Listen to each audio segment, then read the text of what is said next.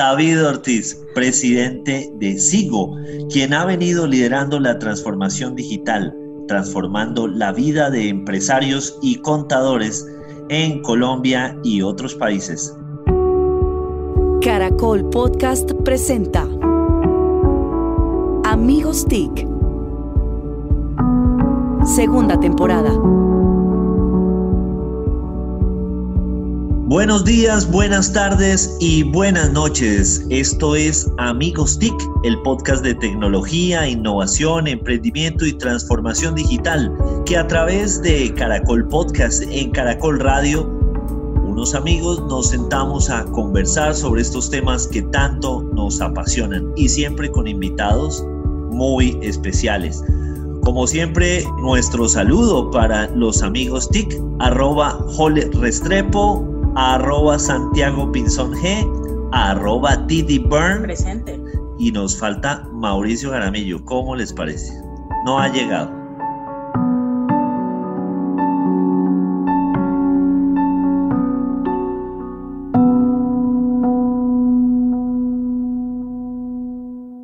La, la, edad, la edad es, es, un problema muy complicado. Disfrutando de la pandemia. sí. Y quien les habla, arroba Solano. Bueno, pues unas semanas que hemos tenido con uh, bastante actividad. No vamos a hacer el repaso porque hemos tenido muchísimas cosas. Pero bueno, los invitamos nuevamente a que nos sigan en las uh, arrobas que ya hemos citado, Jole Restrepo, Didi Burns, Santiago Pinzón G, arroba Mauricio Jaramil, arroba Solano y la de nuestra cuenta, arroba amigos TIC, para que también por allí no solo vean en qué nos estamos moviendo, sino nos dejen sus sugerencias de temas, de invitados, comentarios, aportes. Nos interesa seguir aprendiendo para poder mejorar para ustedes. Hoy tenemos, como todas las semanas, un invitado muy especial. Me va a permitir, si ustedes eh, así lo autorizan, que yo les cuente de quién se trata. Este personaje estudió ingeniería industrial y administración de empresas en la Universidad de los Andes. En 2008 se desempeñó como gerente general de SolSoft, una compañía que desarrolló un software distribuido por Sigo. Años después, en 2010, Ricardo Ortiz, su padre, le propuso hacer parte de Sigo. A partir de ese momento, nuestro invitado comenzó a desempeñarse como gerente de innovación en Sigo y desde allí empezó a volcar la estrategia de la compañía a la nube. En 2018 asumió la presidencia de la empresa y el propósito principal, dice él, es transformar la vida de empresarios y contadores mediante soluciones de software contable y administrativo, facilitándoles así tranquilidad en el manejo de la información y el manejo de sus negocios. Nuestro invitado, amigos, es David Ortiz. David, muy buenos días. Buenas tardes y buenas noches. ¿Cómo están todos? Buenas noches, buenos días y buenas tardes a todos.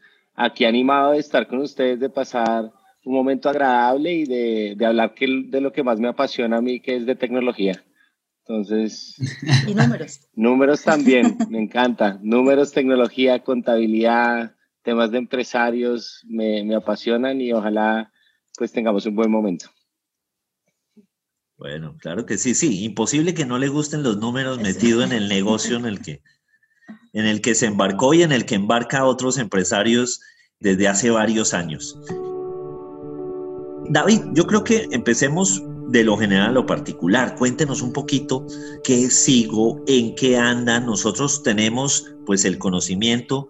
Muchísimos uh, colombianos sabemos que es una de esas plataformas, de esos programas pioneros en el tema de los números de las empresas, pero, pero ¿qué está haciendo esta organización?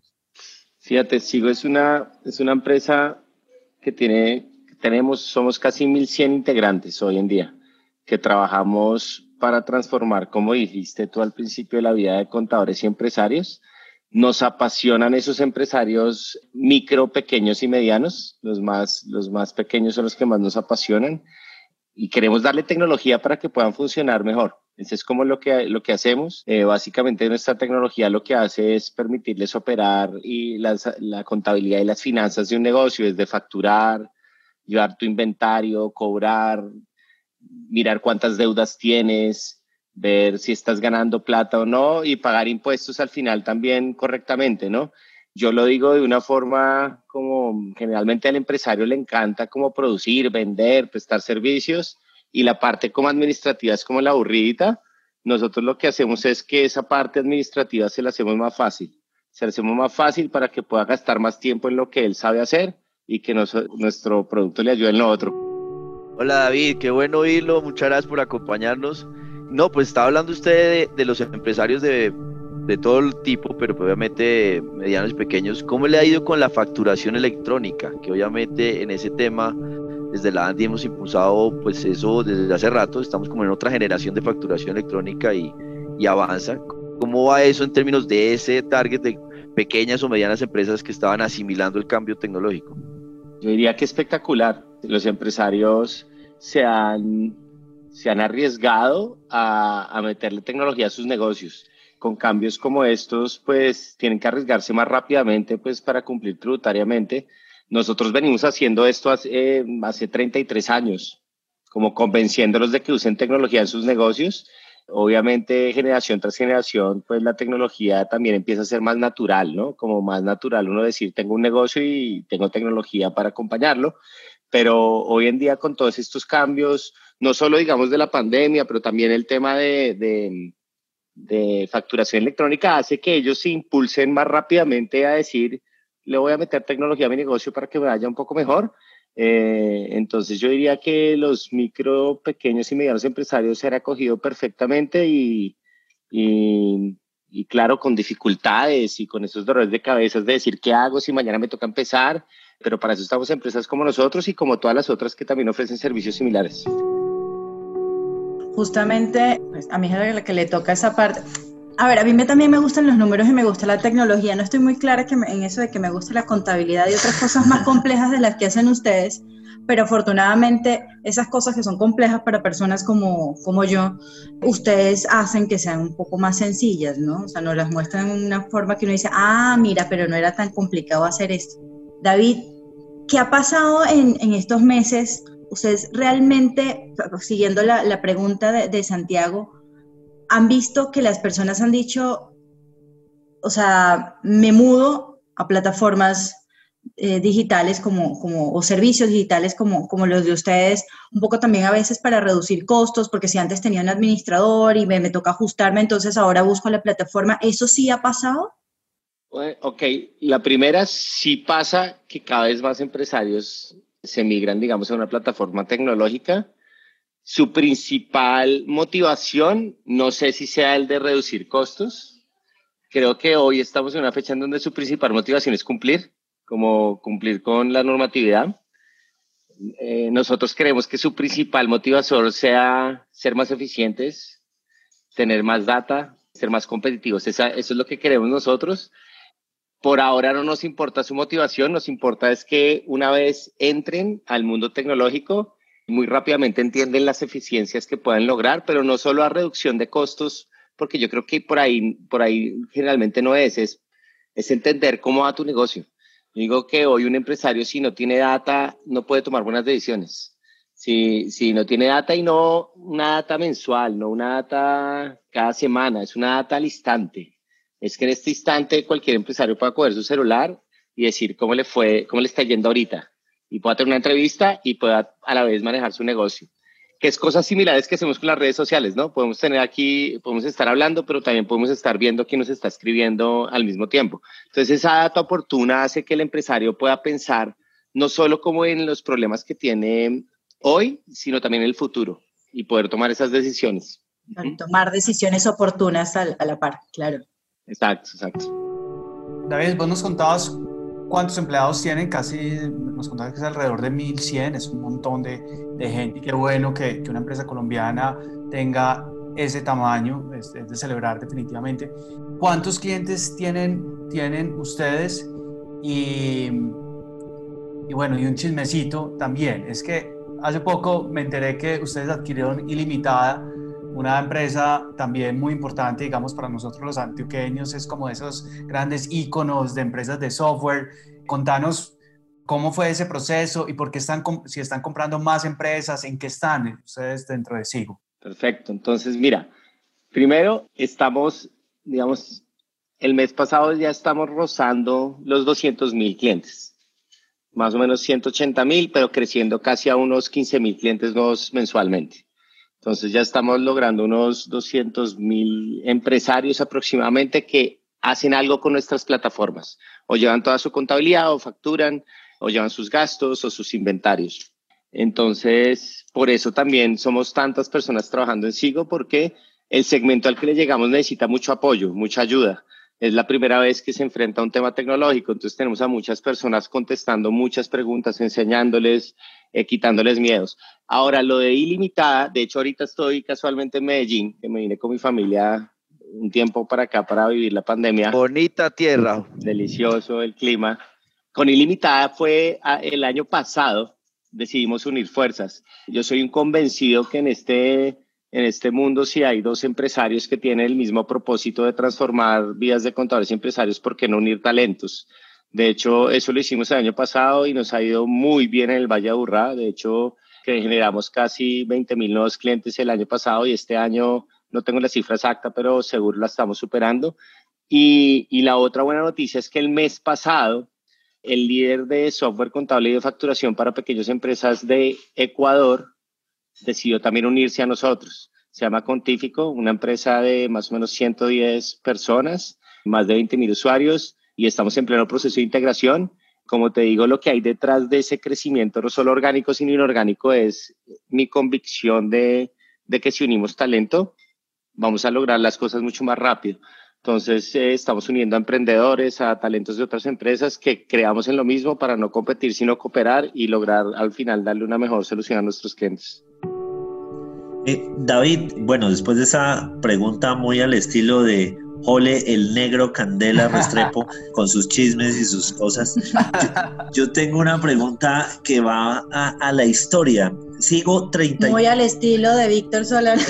El, viejito.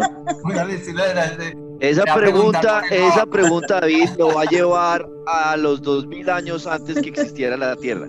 El abaco, ¿cómo hacían contabilidad con abaco? Anote porque la va a Más o menos, más o menos. 33 eh, años, la edad de Cristo. Pero justamente ustedes están hablando de, al final, de transformación digital desde hace mucho tiempo. Don Ricardo, su padre, empezó con este software y hace 33 años... David estaba como naciendo. Sí, era, era, no, no le digas así de viejo, pilas, pilas. Los 33, no los 33 de Cristo, los 33 de ahorita. David, hágase respetar. Empezó mi capacitación ahí. Yo en la, en la, inducción. Yo dije que estaban haciendo, ya, ya estaba en inducción. Por ahí es, ya lo tiene claro. Por ahí Carajo, dejen preguntar. Bueno, y entonces, hace 30. Carajo es sinónimo de vejez, ¿no? Carajo dice mucho. ¿no? Dios mío, señor hace 33 años era una cruz empezar a hablar de, tecnología a, los empresarios, era medio extraterrestre. Yo creo que todo es relativo. Hoy sigue siendo, increíblemente para, para, para más del 50% de los empresarios, hoy facturan a mano. Hoy no tienen un computador dentro de su oficina, hoy no tienen internet. La aceleración que, que se ha venido, que ha venido pasando es impresionante, pero cuando cuando hablo con, con Ricardo y con las personas que llevan tanto tiempo en Sigo, me contaban que los tenían que convencer de comprar computadores. Entonces eh, no, era, no, no, tenían que solo vender software, sino también vender hardware como el computador para que, para que pudieran andar impresora, para poder imprimir una factura. Y el gran wow de ese momento era que uno hiciera clic y saliera una, una factura impresa. Y eso era como lo que al final decían, oiga, mi empresa está evolucionando. Hoy en día nosotros, 33 años después, estamos en lo mismo. Muchos empresarios es su primera vez que se han tenido que enfrentar a comprar un computador. Ya el wow no es tan wow porque lo han visto en otros empresarios pues que mandan facturas impresas, pero creo que en el momento en que tú como empresario te das la oportunidad, por ejemplo, de con un clic mandar una factura que le llega un mail que parece algo muy común para muchas personas y además tener un botón de pagos y que te paguen, que te llegue esa plata al banco en un instante, es cuando tú te das cuenta que la tecnología te trae a lo que antes funcionaba en cinco o seis días en donde mandaste la factura, de pronto te la devolvieron porque nadie la firmó, después llamas a cobrar y la persona dice, no, acá nunca me ha llegado factura y de pronto sí la tiene, pero es que quiere mamar gallo para no pagar. Y empieza todo este tema que antes hacía que los negocios fueran complicados, en donde un empresario al final sale perjudicado porque una factura de hoy te la pagan 15, 30 o 60 días después. Se dan cuenta en ese instante que cuando la mandas, la recibes, el software te dice y te notifica, ya la leyó, ya abrió su mail. Y además le pones un botón de pago y que digas, ¿cómo le pago? No, señores, ahí, haga clic y, no hay excusa, están llegando a eso. Entonces, lo bonito de nuestro, de, nuestro tema es que venimos haciendo lo mismo en 33 años. Cuando yo escucho las historias, es lo mismo que hacemos hoy, inspirar a empresarios a que decidan tener tecnología y eso no ha cambiado, como nuestro propósito no ha cambiado en todo ese tiempo. Teniendo en cuenta que Mauricio no vino y él hace preguntas de un nivel de 1 A, B, C, D, pueda tratar de llenar ese espacio de la mejor manera para, para ayudar en ese vacío. Entonces, la primera A es muy sencilla. Nosotros encontramos en la cuesta de transformación digital que los empresarios, y, por eso quería controvertir con ustedes, que el 78% busca procesos, o sea, las áreas donde busca la transformación digital, es 78% en procesos internos y de la organización, 75% innovación en productos y servicios y 73% en relaciones con los clientes en los siguientes dos años. Por ahí lo ven. Entonces, quería que si nos pueda contar en qué sectores, porque usted tiene múltiples sectores atendiendo, ve que eso sea así. O sea, ellos están realmente enfocados en sus procesos internos o porque están buscando nuevos clientes o porque están haciendo innovación. Esa, la A, y después le hago la B para que Mauricio no se sienta solo cuando llegue. ¿Esa, esa, esa respuesta la dieron empresarios pequeños? Es una respuesta que nos dieron a la encuesta de transformación digital al cierre del 2019. Eso es una combinación de sectores y regiones y por eso quería con usted pues ver qué ve en el campo, porque hay respuestas de todo, puede ser grandes, medianas, de todos los que nos han contestado ahí. Yo creo que... Igual le hago llegar la, la, encuesta si quiere off the record no, buenísimo, no, buenísimo porque nosotros nos encanta hacer este tipo de encuestas y, y de ver cómo entender un poco más esas motivaciones de los empresarios y me encantan los números y, y ver cómo cambian. Si la hago, digamos, un mes después o dos meses después, ¿qué, qué pasa? De pronto cambiando nosotros discursos o cambiando cosas. Pero entonces, mira, lo que te diría ahí es, mm, yo quisiera creer que esa fuera la realidad hoy en día, pero yo creo que si encuestamos hoy, del 90% de los clientes que nos están comprando es más por un tema de obligación, ¿no? De obligación. Ahora bien, ¿por qué nos compran a nosotros y de pronto no a otros? Empiezan ya, ok, estamos obligados, ahora qué quiero, qué beneficios me trae la tecnología y sí muchos vienen a procesos internos. Eh, lo que yo te digo, el, el, ejemplo que te puse ahorita de mandar una factura, irla a llevar, cobrarla, después conciliar esa plata en el banco parece un problema fácil y lo es, pero lleva tiempo. Y, lo que pasa con los empresarios pequeños es que tampoco tienen ejércitos de cobradores, ejércitos de personas que, que estén mirando los bancos todos los días o áreas de tecnología que les hagan integraciones internas. Entonces, al final de cuentas, lo que pierden es control de su negocio, porque no hacen eso para seguir vendiendo y pierden el control del negocio y muchos de ellos se quejan de, de robos internos o de, o de temas como que no les, no les cuadran las cuentas o que el cliente no les paga, pero de pronto es porque no le están cobrando tampoco. Entonces, procesos internos creo que es bastante común. Los de relacionamiento con el cliente sí es sectorial. Entonces, relacionamiento del cliente, pues aquellas empresas que tienen clientes recurrentes o que, tiene, o que el proceso de venta tiene un proceso un poco más consultivo, ¿no? En donde no es como por impulso o por conveniencia, sino que pronto te tengo que llamar hoy, mañana, pasado mañana, mandar una cotización y esos son los que estarían buscando un poquito más de relacionamiento del cliente. Otra porción los, nos, nos compran porque, porque han tenido embarradas también, ¿no? Como los multó la ya saben que el desorden los lleva a un, a un mundo sin salida, entonces pasan por uno, dos, tres softwares hasta que de pronto llegan al que es y también empiezan a entender que pues el software no anda solo, ¿no? Que uno puede comprar cualquier software, pero si no tiene a alguien que lo maneje de la forma adecuada, pues finalmente es algo muy bonito, pero sin un buen conductor, ¿no? Ahí yo voy a, mm, a meter en la conversación algo que, que, creo que también es uno de, ha sido uno de los dolores de, de muchos o se convirtió en, en, uno de los dolores de muchos. David contaba que, bueno, antes, antes no, todavía hay muchos eh, empresarios que hacen la factura a mano y la evolución de eso fue, oh, ya podemos imprimir la factura, pero sí. pasamos de una factura a mano a unos chorizos de papel que nos desgarran a todos. No sé cuántas maticas hay en este chorizo de papel.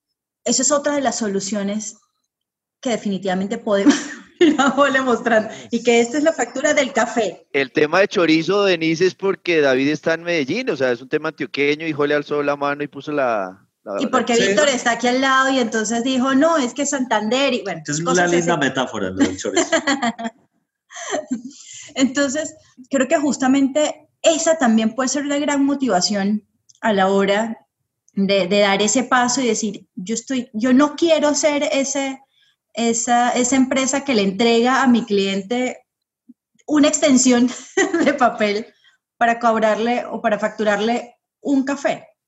¿Cómo han visto ustedes eh, eso dentro de ese tipo de, o sea, de reacciones de sus clientes, si ¿sí saben de algunos de sus clientes que han dicho, yo tomé esta decisión antes porque no quiero ser de ese tipo de empresas? No tengo el dato. Es decir, cada vez que no tengo el dato, ahora mi intuición me dice que, que no hemos llegado a ese nivel de evolución, como de que la decisión, de que, no. de, que no, de que, la decisión pre, eh, principal de uno sea un tema muy ecológico y muy como de solidaridad con el mundo, creo que, uno, creo que lo que nos tenemos que dar cuenta y lo que sí nos, le decimos a nuestros clientes es, es que está reflejando un tema como una factura en tus clientes, ¿no? Y, nosotros, digamos, le decimos a esos microempresarios, por ejemplo, que, que tienen una facturita así o una factura a mano, como cuando tú eres un cliente y recibe algo así, ¿qué opinas juzgando? ¿Qué opinas de un negocio? ¿Opinas que es ordenado? ¿Opinas que lleva mucho tiempo? opinas que te van a dar una buena garantía y todo entra por los ojos o no. Entonces uno dice, uno dice, por más pequeño que tú seas como empresario, ¿qué tal si generas una factura con un formato espectacular, con un logo muy bonito y se la mandas a tu cliente? ¿Será que de pronto te pagan más rápido? ¿Será que de pronto tu reputación sube? ¿Será que de pronto confía más en ti? Y ahora, si le metes el ingrediente tecnológico y es, se la mandas a través de internet y tú fuiste a la ferretería de la esquina y te la mandan por internet, ¿Qué, ¿Qué, piensa uno de ese negocio? Y más aún lo que intentamos mostrarle a los empresarios también es qué piensas tú si estás trabajando en un negocio así. Cuando, cuando tú eres empleado de un negocio ordenado, ¿te da tranquilidad? ¿Te da paz y tranquilidad de que de pronto va a ser más, más certero que te paguen cada día, cada 15 días? Porque ese orden genera también tranquilidad. Y por otro lado, al final de todo esto, lo que le decimos a los empresarios y por eso decimos que transformamos la vida del empresario es ¿será que tú como empresario puedes dormir más tranquilo? Si no estás pensando, ¿le llegó la factura? ¿No le llegó la factura? ¿Será que me están facturando cosas sin el software porque el inventario no me cuadra? No como todos esas, esos dolores de cabeza que, que, que tiene un, emprend un, un, emprendedor, un empresario. Y ahora bien le metes el ingrediente ecológico, pues sería como la cereza en, en el helado, como que uno dice... Te dejo ese dato entonces. Bueno, ya hablamos de chorizo, de helado, cereza, esta vaina está muy grave hasta ahora. Por favor, seriedad. El café. No, pero, pero, pero, de hecho nosotros como usuarios sí podemos, podemos empezar a ejercer presión. Y un poco como, también como decía David, cuando a uno en, en, un establecimiento pequeño, o por ejemplo, muchas veces me ha pasado en, en personas que hacen transporte aeropuerto, alguna ciudad que le dice, yo le cobro y le envío la factura a su correo electrónico o a WhatsApp, uno dice, uy, qué chévere, este, este señor me da, de hecho, en, en, este caso el transporte me da mucha más confianza que otro que simplemente me está haciendo el residuo de caja ahí en, a, mano y, tal. Entonces, entonces yo creo que, como usuarios uno sí podría empezar a presionar a esos negocios a que, a que, se, a que se transformen. David, yo, yo construyendo sobre eso, es el tema de formalización, porque creo que el mensaje acá muy fuerte y tenemos un enorme reto en Colombia es la informalidad, ¿qué le diría a muchos que, oiga, aproveche la tecnología, aproveche lo que está dando ejemplos Jole, a que esto es un gran mecanismo que usted lo está viendo, porque eh, esa era mi pregunta B y después hago la C, y es cómo logra uno cambiar esa cultura. No, no, no, pero Santiago, tenemos que participar todos, hombre. de formalización. ¿Cómo lo ve usted en ese sentido? Porque a veces hay unos mitos de, de esto es tan difícil que por eso yo soy informal. ¿Qué le diría usted a los empresarios que están en ese mundo? Ok, dos temas. Un tema, la formalización como la formalización como algo que toca cumplir para hacer las cosas bien, ¿cierto? que, que, lleva a pagar impuestos, ¿cierto? Yo digo, yo invito al empresario a, a formalizarse para tomar buenas decisiones. Es decir, generalmente un empresario informal lo que menos tiene es data porque no la quiere mostrar. Es decir, eh, el riesgo que tiene al tener data, como al tener eh, facturas impresas, al tener, si eres informal, es muy grande. En el momento en que, digamos, la DIAN vaya a revisar qué estás haciendo con tu negocio. Entonces, lo que generalmente ocurre con empresas informales de impuestos es que tienen un desorden gigantesco y no tienen visibilidad de tu negocio. Entonces, lo primero que yo le diría al empresario es, ok, primero, tratemos de hacer las cosas bien, pero segundo es cumplir, exacto. Pero lo segundo es es, ¿será que por no cumplir no estás viendo la realidad de tu negocio y no puedes tomar decisiones oportunas? Más, eh, más allá de, cumplir o no es cumplirle a tu negocio. Y cumplirle a tu negocio es saber cómo vas hoy, saber la rentabilidad. Cumplirle a las personas que trabajan contigo es tener clara la información de tu negocio, es saber si el próximo mes tienes o no para pagar o si tienes que cambiar la estrategia para hacerlo. Es pedir un crédito ya sabiendo que en tres meses se vas a quedar sin plata. No un día antes de la nómina y de pronto incumplir con el pago de la nómina. Entonces, cumplirle al negocio es tener data y analizarla para tomar las mejores decisiones, para proteger a las personas que trabajan con uno, a los clientes y para la sostenibilidad del negocio. Entonces, eso es la primera parte como de, esa formalización que yo invito a formalice el negocio en cuanto a entiende tu negocio. Si, si eres informal, generalmente no entiendes tu negocio o lo entiendes porque es pequeño, pero si quieres llevarlo a otro nivel, tienes que formalizarlo para saber qué mover para llevarlo a ese otro nivel, ¿no? David, usted que está ahí en la mitad, en ese sándwich como proveedor entre los empresarios. más. Denle con la comida, denle con la comida. bueno, usted que está en ese emparedado entre, entre los empresarios, los que cobran y los que pagan, ¿cómo ve esa discusión del pago a 30, 60, 90, 120 días con tecnología, primero no hay excusa, o sea, las cosas pueden ser mucho más ah, ágiles, pero ¿cómo lo ve usted? Viene el tema de, de, los, de los pequeños. Cuando uno ve esto, los que sufren son los pequeños empresarios. El tema es triste y sí debería ser un poco más público, ¿cierto? ¿A qué me refiero más público? Es todos deberíamos pagar en unos plazos coherentes, decentes, que ayuden a, que cada uno pueda hacer análisis de flujo de caja mucho más eh, realistas y que no se vaya la plata en como en financiación. Entonces, todavía el tema de facturación electrónica no ha llegado al punto en donde, en donde las formas de pago queden, digamos, tan visibles como, oiga, me está pagando y me va a pagar a 120 días. Todavía no. Hay leyes que están andando ¿cierto? Que van a, tratar de mitigar un poco esto, pero yo creo que más que esas leyes es un tema de, de conciencia empresarial. Si todos los empresarios de un día para otro decimos, venga, máximo 30 días, pues a todos no nos afecta, porque tanto me pagan a mí a 30 días como yo puedo pagar a 30 días. Pero ¿cuándo es que empieza a afectar estos temas? Cuando empieza a haber desequilibrio. Cuando yo cobro a contado y pago a 120 días, y ese cliente que, que, recibe su plata 120 días, el proveedor solo le acepta 30. Entonces empieza todo a, a, ver, a afectar a ciertos, a los que quedan en el sándwich, ahí sí, los que, los que no pueden decidir nada. La tecnología va a llegar a que esto quede más visible, claro. Y una vez esté más visible, tanto los medios como la sociedad va a empezar a juzgarlo. Y vuelvo al tema que decías, Jorge, en donde nosotros como consumidores también tenemos que empezar a juzgarlo. Es decir, si yo sé que hay una empresa que paga 120 días porque compro allá, siendo que no siento que sea justo. Pero eh, hoy no juzgo a los que lo hacen porque probablemente, generalmente estos son cadenas, lo hago porque es que me lo hacen o temas así. Entonces, es un tema como de todos aportar a que esto vaya cambiando y, y, creo que se puede lograr, pero más hacia, hacia el tema social que hacia el tema normativo. David, hemos hablado de cómo Sigo apoya a otras empresas a transformarse, pero me gustaría conocer cómo Sigo se ha transformado. Además, un cambio generacional. Tu papá definitivamente es un gran referente en el mundo del emprendimiento, que va a una cuña. Si quieren oír la buena historia de Ricardo, óiganla en un otro podcast que se llama Emprendete, un muy buen eh, podcast. Ahí le hago cuña a la competencia, no mentira. Pero realmente disfruté mucho esa conversación y aprendí muchísimo además. Pero entonces, Ricardo, digamos como todo un emprendedor, autoridad tal, y te pasa a vos la, la responsabilidad.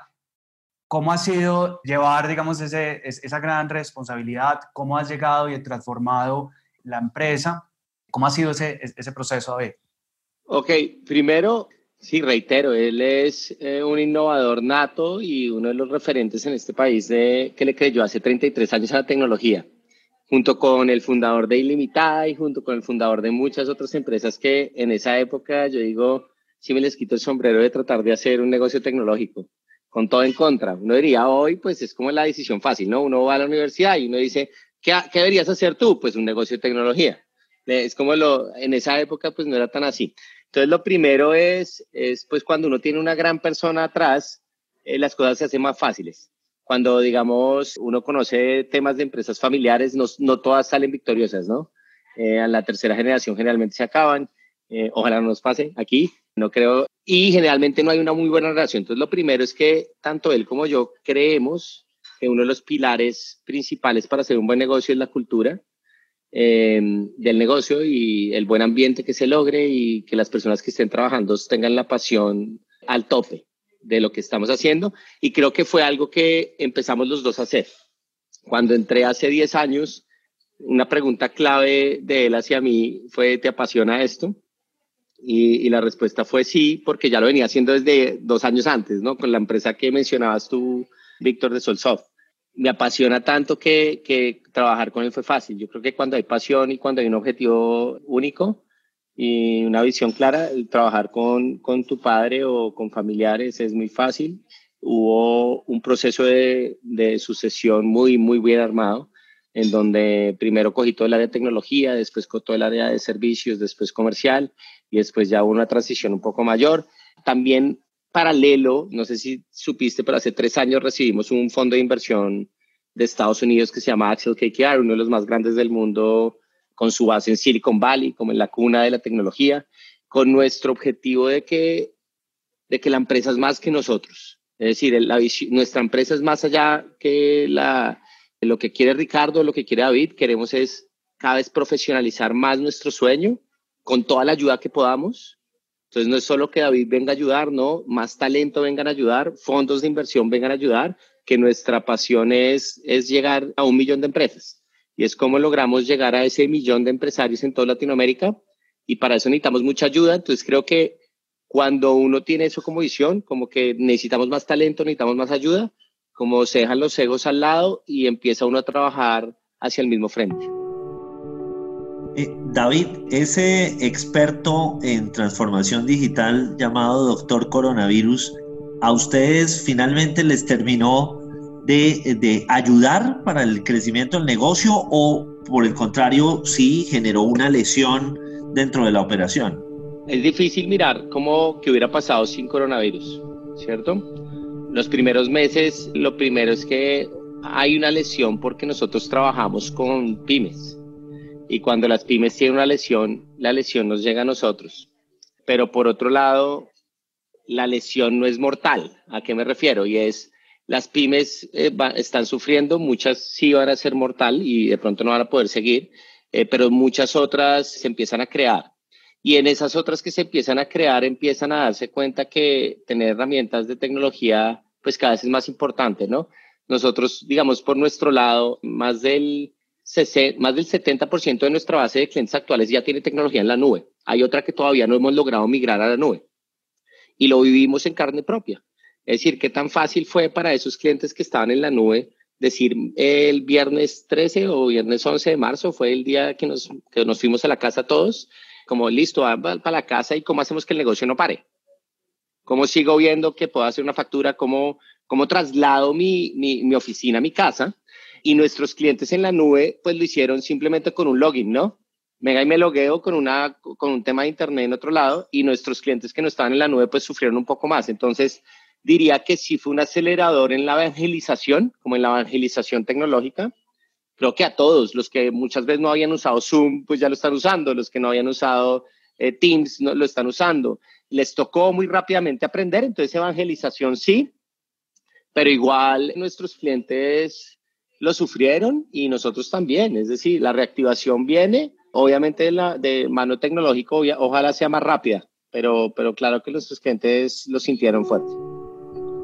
Yo construí sobre eso porque ayer o antier, bueno, estos días, como tenemos una dimensión del tiempo diferente y, y eso lo conoce muy bien Víctor, que ha estado muchas generaciones acá, es que precisamente cifras de Bogotá, de la Cámara de Comercio de Bogotá, indicaron que solamente, que, crecimos solamente un 29% en empresas, o sea, por debajo frente al 2019, es decir, ha habido mucha realidad contundente que no ha podido superar estas circunstancias. Y una pregunta que tengo es, usted ve, porque Bogotá está hablando en un proyecto de acuerdo de cargarle una tarifa adicional al ICA, el tema de telecomunicaciones, de conectividad, ¿qué tan bien están conectadas las empresas para poder aprovechar esta circunstancia digital? Porque puede ser una enorme barrera para realmente, y voy en la línea de facturación electrónica, cualquiera de estas cosas. ¿Usted cómo ve eso en las empresas? ¿Si están bien conectados? ¿Tienen mal internet?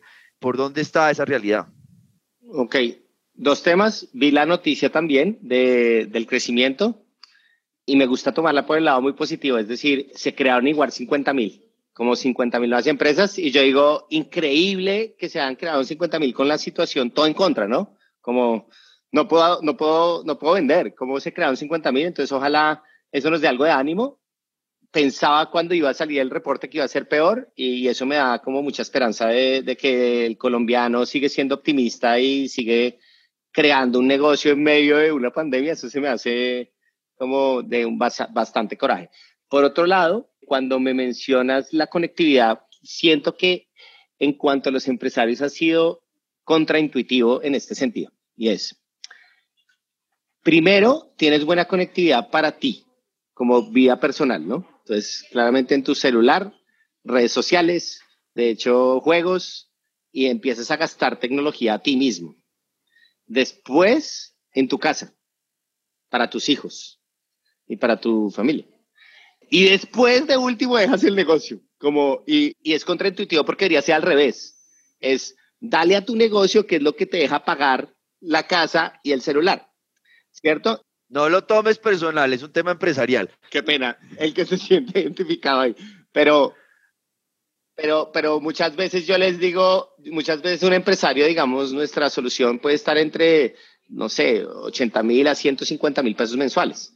¿Cierto? Para todo lo que hacemos. Y, y, no, que eso está muy costoso. Y yo digo, mira, te cuesta más el directivo de tu casa para ver un partido cada domingo que manejar el negocio todos los días. Y, y la mente está así, es como no quiero invertir en, en, en eso, en mi negocio, pero sí en entretenimiento, sí en otras cosas. Entonces, lo que yo le diría es, si quieren seguir invirtiendo en entretenimiento y en otras cosas, pues inviertan su negocio para que el negocio le dé para pagar todo lo otro.